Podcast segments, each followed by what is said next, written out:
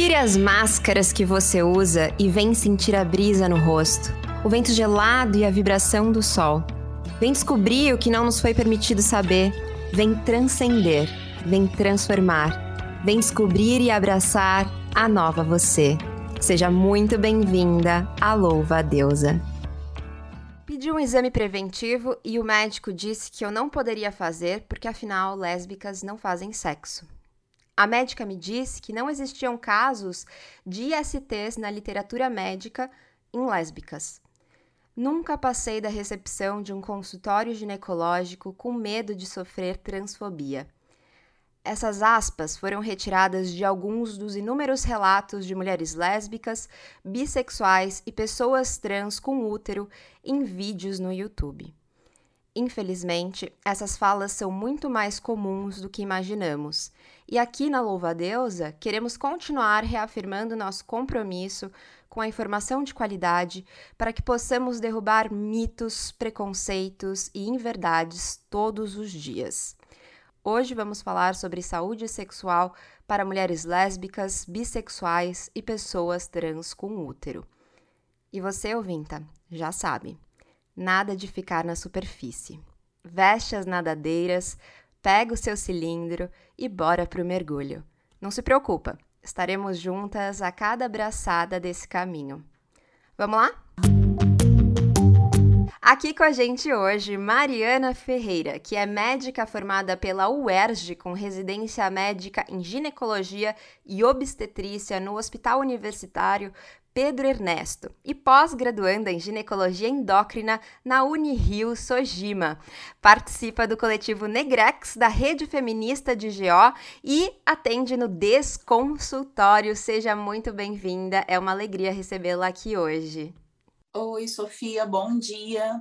Tudo bem? É um prazer estar aqui com vocês hoje. Eu fiquei muito feliz com o convite e acho que vai dar para a gente conversar bastante sobre um tema tão importante, né?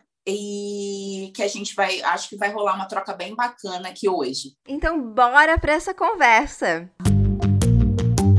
Aqui na nossa podcast, a gente já falou sobre ginecologia para homens trans. Ouvimos relatos de violência e preconceito sofridos antes mesmo da consulta. Se você ainda não ouviu esse episódio, eu sugiro que depois daqui você volte ao número 35. Mas hoje vamos expandir ainda mais os nossos olhares. Mariana, como médica ginecologista, como que você enxerga é, a categoria de profissionais da saúde no que diz respeito ao atendimento de pessoas LGBTQIA+, assim? Eu imagino que sim, que tenha havido avanços desde o início da sua atuação, mas em que momento nós estamos desse caminhar, né? Bom, Sofia, eu acho que a gente ainda tem muito que melhorar, né? É, infelizmente. Eu me formei em 2009, então já tem um tempinho que eu sou formada. Na minha formação, inclusive, eu não tive nenhum tipo de, de matéria que seja que se voltasse especificamente para essa população. Tá? Hoje eu vejo que os debates estão acontecendo né, com mais frequência, os coletivos e as, as ligas acadêmicas, né, inclusive me chamam frequentemente para falar sobre esse tema e também sobre outros temas importantes que eu não via na época da minha formação como como médica, como saúde da população negra, que também é um tema importante para mim, né, já que eu sou uma mulher negra e bissexual. Hoje eu tenho visto realmente um aumento, né, dessa dessa procura pelos estudantes, né, para se atualizarem em relação a isso, para também trazerem isso para a formação deles. Mas de fato, né, quando a gente observa é, em relação às pessoas que buscam, né, os pacientes e as pacientes, a gente ainda tem muitas dificuldades. Eu abri uma vez um enquete no meu Instagram e isso foi uma coisa que me marcou bastante. Eu fiz uma pergunta simples, assim, em algum momento você já teve algum desconforto em uma consulta ginecológica obstétrica, algo que tenha te incomodado, que você não tenha se sentido à vontade? Mais de 80% das pessoas disseram que sim. E aí eu abri uma caixinha perguntando quais, quais foram os motivos. E aí, assim, eu recebi, assim, centenas de mensagens, sabe? Você quer dividir? Essas pessoas diziam que ah, muitas, eu tenho como tem um público, né? É, no Instagram também, de bastante pessoas LGBTs, muitas se queixavam justamente dessas frases que você falou, usavam essas palavras, né? É, não se sentir à vontade, chegou no consultório, o médico ou a médica já presumiu que aquela pessoa ela era heterossexual, e uma série de outras coisas, né, de, de estereótipos que, infelizmente, ainda, ainda existem aí na sociedade e que muitas pessoas ainda também fazem questão de, de perpetuar. Né? Então, eu acho que a gente está num momento que a gente está conseguindo discutir mais, trazer mais esse assunto. Óbvio que eu me enxergo numa bolha, né? Eu amo a minha bolha, na verdade, mas, mas ainda a gente tem muito que progredir, o que, o que avançar. É, realmente, é... enquanto eu buscava ali no YouTube, né, eu assisti vários vídeos, li muitas matérias, né, para fazer a pesquisa para esse episódio, e realmente é muito comum. Eu fiquei até, eu achei que ia ser até difícil achar esses relatos, mas infelizmente foi muito fácil, tinham muitos deles por aí. Então, me parece que de fato é um longo caminho, né? Eu queria até começar falando sobre um ponto, né, que uh, as pessoas com vulva é, que se relacionam com outras pessoas com vulva sequer têm é, alternativas acessíveis, seguras e adequadas para a prevenção de STs, né? É, isso é um, um, uma queixa também que eu vi muito recorrente durante a pesquisa. E aí, um dos pontos que eu também vi muito recorrente nessa busca foi a questão da, da dificuldade de encontrar métodos para a prevenção de STs, né? Então elas acabam se virando com dental dam, quando né, encontra, né, que é esse, esse, esse, tecido de látex usado por dentistas, as adaptações com plástico de cozinha ou com preservativo para pênis. Uma vez eu já encontrei também preservativo é, não sei se era esse o nome, mas uma proteção para os dedos, mas ainda não era uma, não é uma coisa comum e muito acessível. É, então, eu queria, o que eu queria te perguntar é o seguinte: a que, que você atribui essa carência de métodos que assegurem a saúde sexual dessas pessoas? Bom, primeiro, eu acho que o interesse né, no desenvolvimento desses métodos, o interesse na difusão desse conhecimento em relação a como se prevenir basicamente, né, eu fico, fico observando, não existe, primeiro nem se falava sobre isso, existe uma invisibilidade, né, é, em relação a essas pessoas, e por conta dessa invisibilidade também, a, a medicina, infelizmente, é uma, ela é, é, ainda, né, uma área muito cercada de, de estereótipos, né, de crenças é, cis heteronormativas. Então, assim, a gente ainda a gente precisa caminhar nesse sentido, né, de entender que essas pessoas também têm necessidades, né, que nós temos necessidades e trabalhar no sentido de tentar aumentar esses, essas estratégias de prevenção, né? Para começar, essas mesmo que você falou, muitos médicos, por exemplo, nem têm conhecimento, né? Sabe? Nem, nem falam sobre isso porque não sabem né? Não é, é muito teoricamente distante da realidade de alguns deles, sabe? Eu acho que é isso. Além de estarmos né, discutindo esse assunto, trazendo visibilidade para esse assunto, é, é, é, o desenvolvimento mesmo de, de novas, novas, novas técnicas e, inclusive, a difusão dessas que a gente já tem.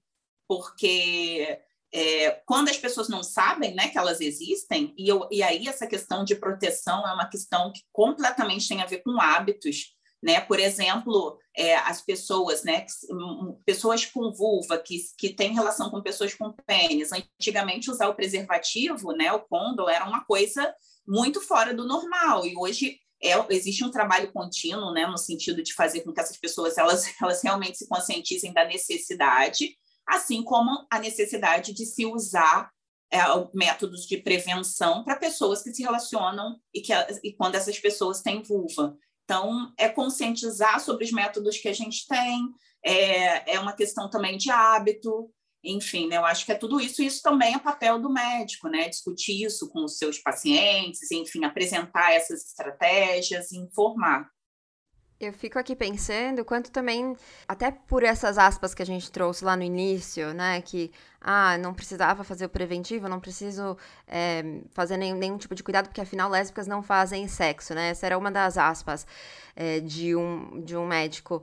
que eu achei lá no, no YouTube, né, falando. Então, um, eu acho que essa ideia de que o sexo ele só acontece quando existe o encontro, né? Primeiro, quando existe a penetração e quando existe o encontro de um pênis e uma vagina, também dificulta um pouco o, essa, essa disseminação correta da informação, né? E essa que essas campanhas aconteçam, porque a gente ainda não não entendeu nem o que, que é sexo para começo de conversa, né? E até eu ia te perguntar, lá no início você disse que na sua época não tinha nenhuma é, matéria, né? Nenhuma.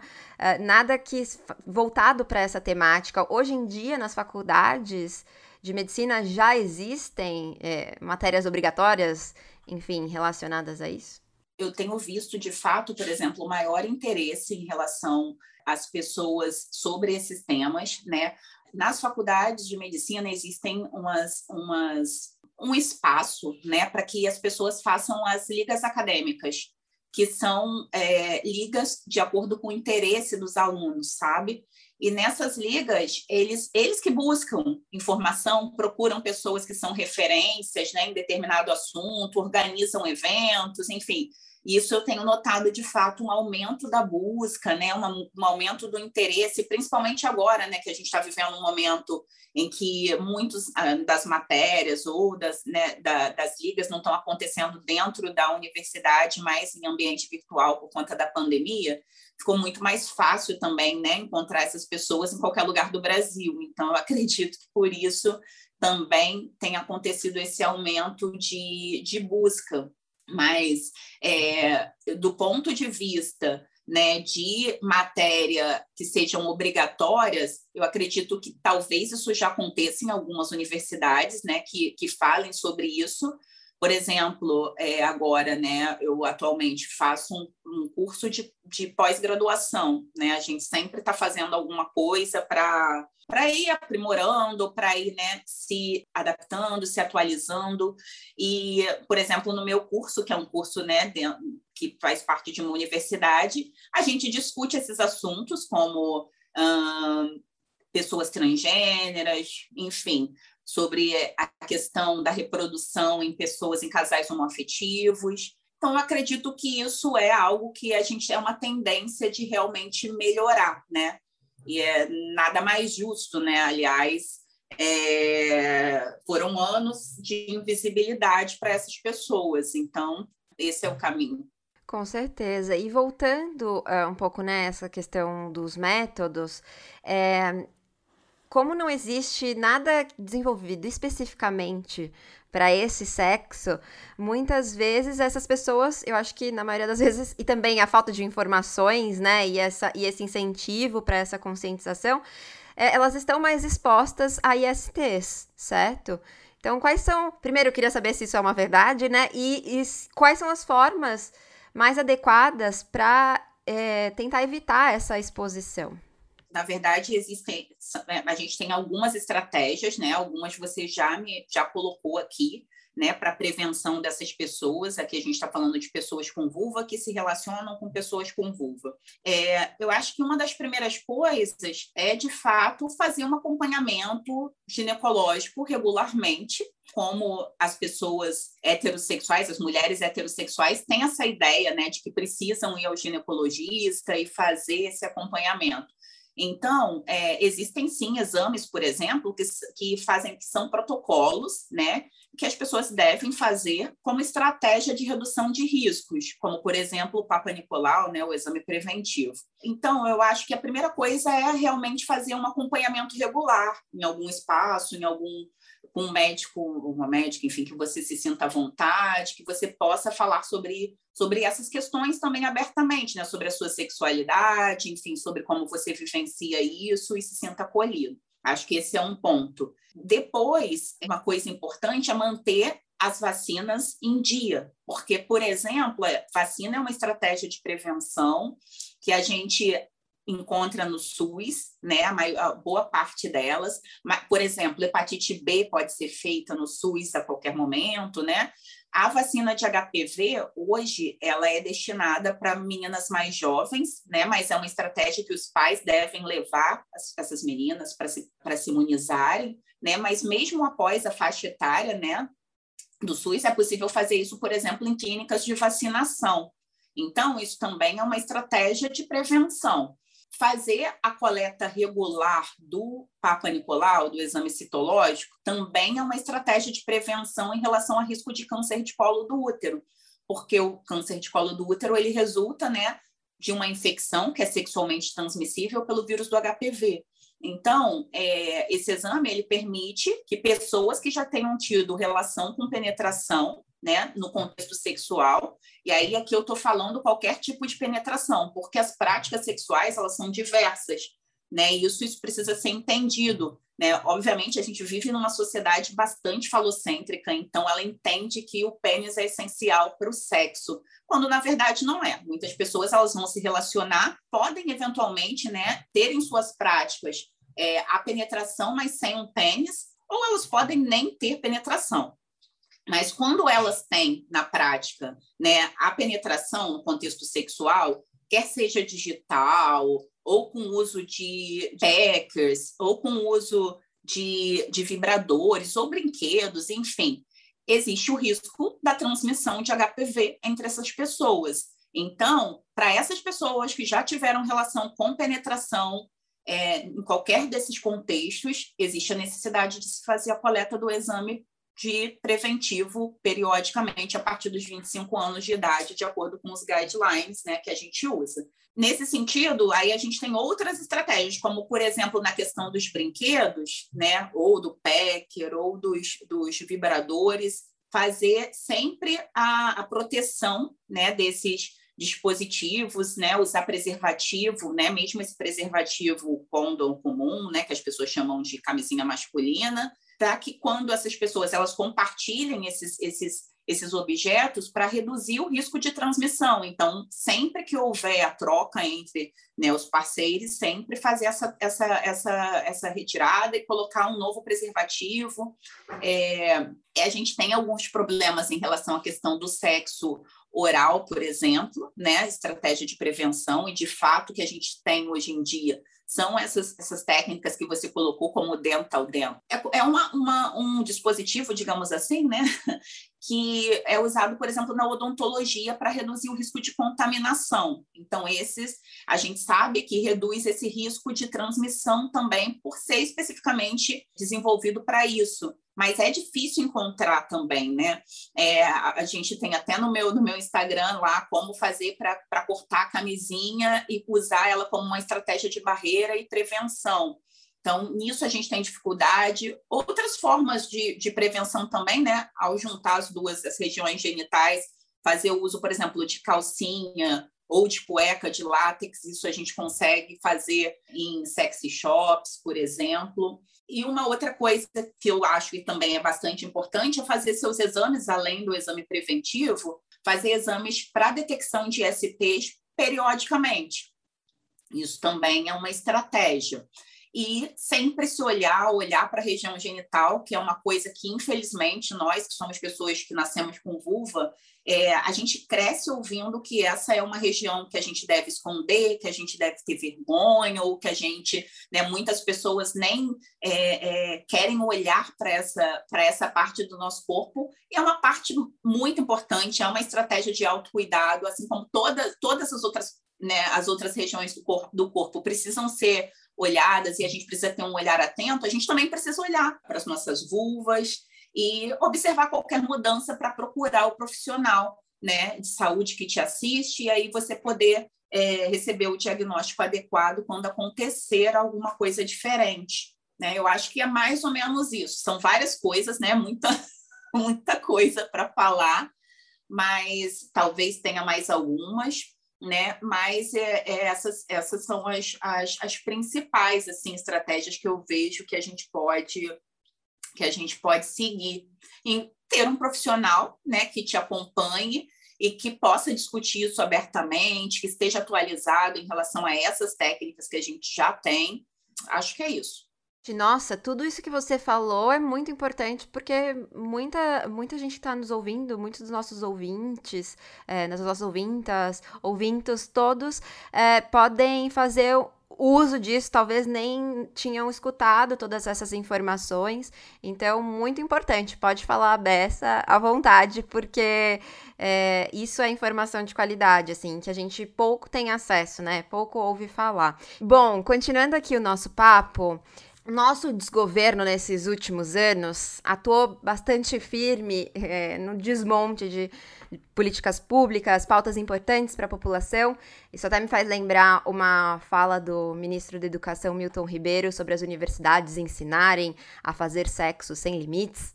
Também a gente viu uma proposta de lei aqui em São Paulo, Escolhi Esperar, né, que tinha a, a ideia de igualar a abstinência sexual aos métodos contraceptivos. E aí eu queria te perguntar, né, aproveitar esse momento que a gente está aqui conversando sobre saúde sexual, queria te perguntar quais são os riscos desses retrocessos, na sua opinião. Bom, então, isso realmente é, são retrocessos importantes. Ontem, inclusive, eu estava vendo uma matéria né, que saiu informando sobre a possibilidade de, por exemplo, as mulheres né, que são casadas necessitarem do, de uma autorização dos maridos para que elas possam fazer uso de, por exemplo, um DIU, né, um dispositivo intrauterino. Isso a gente tem uma série de absurdos aí, né, e a gente de fato, né, vive num governo, né, absolutamente machista, racista, que representa tudo que a gente vê é, LGBTfóbico, que a gente vê de, de retrocesso na sociedade, que infelizmente muitas pessoas apoiam esse projeto, né? É, então, é, a gente está num momento realmente muito complicado, que a gente pode estar tá perdendo é, direitos adquiridos e que a gente acha que tem como certos né, há muito tempo, como, por exemplo, o direito à interrupção da gestação em, em, em pacientes, né, em pessoas que foram sofreram, sofreram estupros ou pessoas que, por exemplo, é, correm risco, né, risco de vida. E isso acontece, inclusive, em outros lugares né, do mundo, por exemplo, é uma gestação que não é que não é, é que traz risco para a mulher pode não ser autorizada em outros lugares. Isso pode parecer muito absurdo para a gente, mas isso existe é, ainda no século XXI, né? Então, assim, para nós perdermos os direitos que a gente já tem, é, não custa muito, né? Então, eu acho que a gente precisa ficar muito atentas. É política está em tudo, na verdade, eu acho que isso já deu para a gente perceber uma essa, nessa ideia de que ah, eu não gosto de política, eu não quero me envolver, é uma coisa que não cabe, né? Eu acho que realmente isso tem que estar tá inserido nas nossas vidas mesmo, para quem mesmo quem vai fazer política institucional ou não, porque aqui a gente está fazendo política também, né? A gente está trazendo informação, nós estamos colocando nossos posicionamentos, enfim, eu acho que é importante isso mesmo né, para que para que a gente possa, senão a, a, gente não iria nem saber dessas coisas, né? E aí a, a, uma estratégia de fato, por exemplo, esse podcast, como as redes sociais, enfim, que a gente pode usar como como estratégias de disseminação aí desse da informação, né? Eu acho que é tudo isso, é muita coisa, na verdade. Nossa, demais. É, esse é um tema que é, né, você falando aí também da questão da autorização para colocar o deal. Gente, parece algo assim inimaginável para os tempos de hoje, inimaginável é, também nas, nas minhas bolhas em que a gente conversa é, sobre todas essas temáticas, muito a partir dessa autonomia, desse, né, sobre os nossos próprios corpos, mas que não é uma realidade ainda é, no nosso país sequer, né? Para a maioria das pessoas. É uma então. tristeza. Então, é, é, uma muito triste. Tristeza. Muito, muito triste. E, bom, a gente trouxe, a gente já falou um pouco sobre isso, mas a gente trouxe aqui alguns números é, divulgados em 2006 pare... não são atuais, mas eles são. Parece que são, viu? Porque olha só, são dados da Rede Feminista de Saúde. Das mulheres lésbicas e bissexuais que procuravam atendimento, cerca de 40% não revelavam sua orientação sexual. Entre as que revelavam, mais da metade relatou reações negativas, discriminatórias ou de surpresa por parte do profissional. Eu, a gente estava pensando, né, e também para fazer esse roteiro, a gente acabou assistindo uma live muito legal do coletivo Ruta. E, e elas estavam falando sobre a importância de uma visão de saúde mais ampla e integral, né, nos atendimentos, já que uma uma, uma visão pautada exclusivamente na biomedicina não seria eh, tão interessante por acabar tratando os sintomas, dividindo os corpos, né, as pessoas em partes de corpo. E até tô pensando aqui essa semana eu tive algumas consultas médicas não ginecológicas, mas em que eu me senti partes de corpo ambulantes assim, sabe? Então, eu fico pensando o quanto que isso realmente não pode afetar o atendimento e ser prejudicial, inclusive, para essas pessoas que já chegam com medo de sofrer a violência, de sofrer esses preconceitos, que já não têm acesso muitas vezes a informações de qualidade.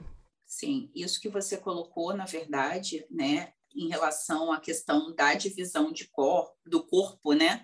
Como se, por exemplo, ah, hum, uma vulva, não, uma vagina não fizesse parte de um corpo que tem uma cabeça que pensa, que traz questões, que né, tem seus medos, tem um contexto social em relação a essa pessoa também, né? Em relação ao, ao acesso dela às unidades de saúde, enfim, é, infelizmente, né, a gente tem muitas dificuldades desde, por exemplo, o, no SUS, né, que é uma grande vitória para a gente, é, mas que, obviamente, tem, temos muito que lutar para que ele melhore, se expanda, né, cresça e, e traga ainda mais é, benefícios para a gente.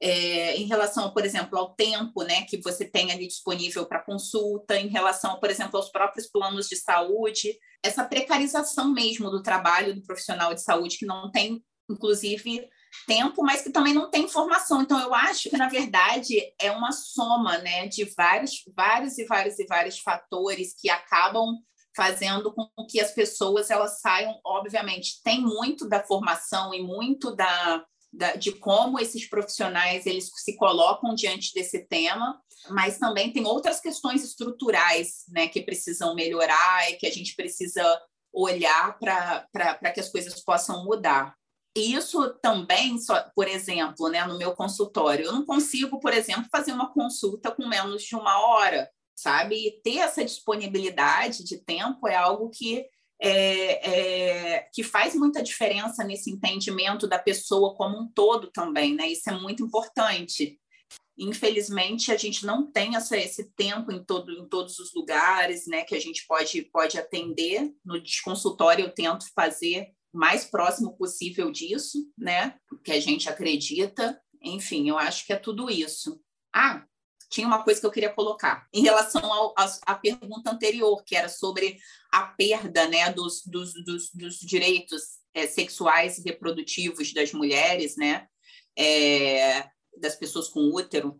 Então, por exemplo, no contexto de pandemia, a gente teve muitos, além de nós estarmos vivendo né, num, nesse tipo de governo, é, a gente nisso a gente teve muitas perdas também, como fechamento de, de, de, de instituições, né, de lugares onde era possível se olhar para a saúde sexual e reprodutiva, como oferecimento de métodos contraceptivos no contexto do SUS. Né, essa rede foi muito reduzida por conta de se, de se, de se acreditar que, por exemplo, isso não seria uma, uma um serviço essencial, né? Em contrapartida, as pessoas elas continuam fazendo sexo uma vez que essa estratégia, né, de colocar para a mulher que ela não que a, da abstinência, isso obviamente não funciona, né? A gente sabe, é, a gente sabe que isso também é uma tentativa de fazer culpabilizar a mulher, né? A gente já, a nossa sexualidade já carrega tanta culpa, né? Tantas é, que a gente que são colocadas desde quando a gente nasce, enquanto que os homens eles vivenciam a sexualidade de uma outra forma, né? É, com muito menos culpa, com muito menos é, opressões nesse sentido, nesse sentido. Então, a ideia de que de abstinência é uma coisa absurda que só, só é proposto para as mulheres, né? Não, óbvio, como não funciona a abstinência, é, como os serviços né, que garantem os direitos sexuais reprodutivos através dos métodos contraceptivos estão minguando, é, as pessoas vão engravidar mais e aí vão ficar em risco, inclusive, por exemplo, em relação ao coronavírus, que é uma, né, que traz uma doença que, no contexto né, da gestação, é uma, uma um fator de risco para a Covid. Então, assim, a gente está vendo, por exemplo, eu ainda trabalho né, é, na rede pública, é, eu trabalho na rede pública, né, no lugar onde eu cresci, na verdade, que é uma região periférica aqui do Rio de Janeiro, então trabalho lá, e a gente tem visto o aumento de óbito materno de forma importante, né, as meninas engravidando cada vez mais cedo, né, por conta de, de dificuldade de. Primeiro, não tem acesso à escola, né, por conta da, da, da pandemia, e é uma outra questão.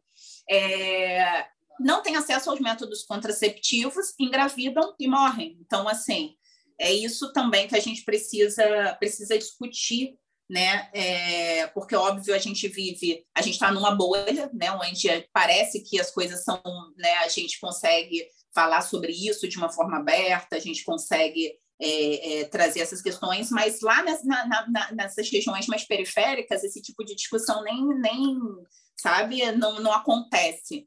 Então, levar isso para esses espaços também, nessas regiões, porque é, a gente pensa o feminismo é, para todas as mulheres, né? Para todas, na verdade, para todas as pessoas, não só para as mulheres, né? Então, é, é, uma, é uma, uma questão né, que a gente precisa avançar também. Com certeza, eu concordo e acho que foi muito importante você falar sobre isso, assim, né? Porque é, a gente realmente precisa ampliar o nosso olhar e não se limitar aos lugares que a gente frequenta, as rodas, as nossas rodas de conversa, né? E, e olhar realmente para o macro, né? E fazer as medidas, buscar fazer a nossa parte para transformar essa realidade. Eu acho que a gente tem tentado fazer. E aproveitando que a gente estava falando um pouco sobre política, sobre um desgoverno aí, vamos de Derrubando mitos. No Derrubando Mitos, a nossa ideia aqui. Seria ótimo derrubar alguns, mas. Algumas figuras aí, mas. A gente ainda não consegue aqui por esse quadro, então o que a gente faz? É a, ideia é simplificar algumas informações, pegar algumas afirmações, aí eu quero saber se é mito ou se é verdade, e pedir para você explicar pra gente, né? E aproveitando então todas as falas que a gente já trouxe anteriormente e resumindo aqui, facilitando. Então, a primeira afirmação é a seguinte: mulheres lésbicas não devem fazer e não precisam fazer exame preventivo. Mito ou verdade? Então, isso também é um mito, porque na verdade, né, o exame preventivo ele é indicado para pessoas que têm relação sexual com penetração. E a penetração ela não depende da presença de um pênis ou não. Então, é, quando a paciente chega na consulta, por exemplo, ela tem que se sentir à vontade para poder falar sobre isso, sabe? Porque quando a pessoa, obviamente, né, não tem nas práticas sexuais dela a penetração de qualquer tipo, como eu falei, é, por exemplo, fazer um exame especular, que é um, um aparelho que a gente usa para fazer a coleta do preventivo, pode ser muito desconfortável, muito doloroso, trazer muitos medos para essa paciente. Então, criar estratégias também para que ela possa se sentir mais à vontade durante esse exame, oferecendo a ela o espéculo para que ela mesma possa colocar, para que ela possa acompanhar olhando estratégias para que durante esse exame essa pessoa ela possa se sentir à vontade, né, de, de uma, da, da forma mais à vontade possível, digamos assim, por exemplo, uh, podendo acompanhar o exame com o espelho, vendo tudo o que está acontecendo, oferecendo a ela que ela mesma coloque o espéculo, uh, trazendo ali informações, né? Obviamente, se a pessoa desejar sobre a anatomia, né? Para que ela possa se conhecer e possa depois identificar uh, quando surgirem eventualmente questões que possam fazer é, que, possam, que possam trazer perigo e que ela possa buscar atendimento. Então, acho que é tudo isso. Mas, então, é um mito, né? Na verdade, é, não, é, mulheres lésbicas, elas, dependendo das suas práticas sexuais, elas podem precisar, sim, fazer coleta de exame preventivo. Maravilha. E outro, outra questão que eu ouvi bastante na minha pesquisa foi uma fala, assim, que ah, você só se relaciona, né? Uma pessoa com vulva que só se relaciona com outra pessoa com vulva, ela eh, que só se relacionou a vida inteira com pessoas com vulva, ela é virgem, né? Ainda muito ligada a esse conceito de virgindade que é tão retrógrado, na minha opinião, mas, uh, que, quer dizer, elas nunca tiveram relação sexual. Isso é mito ou é verdade? Ah, isso obviamente é mito. Porque, na verdade, né, é justamente isso que a gente falou. É, primeiro, que relação sexual não envolve um, somente penetração e não tem que envolver somente pênis, né? É, outras práticas como sexo oral, estímulo, né? A gente, a gente, a gente tem, né? Isso é uma fala que eu vejo com frequência, mas que é verdade. A gente tem um, uma, um órgão muito importante que é a nossa pele, né? Que a gente consegue ter muito prazer através dela, né? Então, é, a gente pode fazer sexo de várias formas, né? É, essa, inclusive, é, parece bem machista essa ideia de que por exemplo, sexo oral é uma preliminar, quando o sexo de verdade é o sexo que envolve um pênis com penetração. Né? Então, isso, óbvio, não é verdade, né? um mito total que foi criado, um mito que foi criado pelos homens, né? para que a gente acreditasse que uh, sexo é algo que sempre envolve eles, que sempre tem a ver com o prazer deles, né? Então, é mito, mito, mito, mito. Inclusive, tem um, um texto na minha coluna da Cláudia que eu falo sobre. Eu não, agora eu não sei se são três ou cinco formas de fazer sexo sem tirar roupa. Então, inclusive, uma boa dica nesse friozinho, pelo menos aqui em São Paulo. Eu tô vendo que você tá de manga curta, não deve estar tá muito frio aí no Rio, né? Tá frio, tá frio, tá frio. É porque eu saí, eu saí pro plantão ontem e aí tava um tempo. Agora ah. aqui em casa tá um frio terrível. Ah, então, aproveita nesse friozinho, corre lá depois para conferir. E vamos aproveitar que a gente tá falando umas verdades e vamos pro Joga pro Universo. No Joga pro Universo, você já sabe, ouvinta, é o meu quadro favorito dessa temporada, que a gente pede para nossa convidada falar uma verdade e sair correndo, sem explicar, sem desenvolver, falar aquilo que tá engasgado há muito tempo e precisa sair. Então, Mariana, o que, que você joga pro universo hoje? Bom, é, a medicina ainda é muito machista, racista e LGBTfóbica. E como sempre, daria para fazer um episódio inteiro sobre essa fala maravilhosa. Muito obrigada, Mari. Foi um prazer enorme receber você aqui na Louva a Deusa para a gente conversar sobre um assunto tão sério. Muito obrigada por todas as informações importantíssimas. Tenho certeza que esse é um daqueles episódios para enviar nos grupos das amigas, dos amigos e compartilhar bastante. Então, muito obrigada. Quero aproveitar para pedir para você deixar a sua arroba ou como as nossas ouvintas chegam até você. Bom, é, então, meu arroba é arroba marimari, underline Ferreira. Lá eu sempre coloco né, é, esses assuntos, discuto bastante isso, tá? Então, quem quiser se, né, sentir vontade, pode me procurar lá. E também tem o arroba do espaço onde eu atendo, que é o arroba desconsultório. Maravilhosa! Estou muito feliz aqui mais uma vez com esse mais esse papo enriquecedor. Conversas como essa nos ajudam a construir, mesmo que a passos curtos e ainda difíceis de serem dados, uma realidade para amanhã um pouquinho melhor do que foi ontem, do que está sendo hoje. Eu gostaria de terminar com um poema da maravilhosa, incrível Riane Leão que eu acho que se encaixa muito com o que a gente falou hoje. Não é para mim esse negócio de ser imutável. Eu quero é transitar entre os meus descaminhos, me transformar, reconhecer meus instintos. Tô me desconstruindo. Eu sou um universo se expandindo. Deusas, deuses, deuses. Eu desejo que vocês tenham cada vez mais controle e autonomia sobre os seus corpos, que consigam um atendimento adequado sempre que for necessário. E mais do que isso, desejo que vivam a sua sexualidade na mais completa plenitude.